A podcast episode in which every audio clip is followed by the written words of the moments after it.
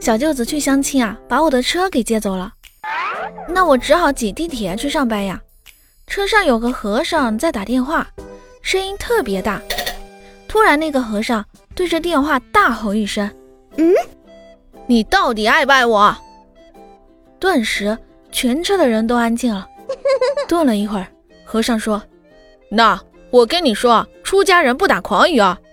你跟我说实话，你到底还爱不爱我？”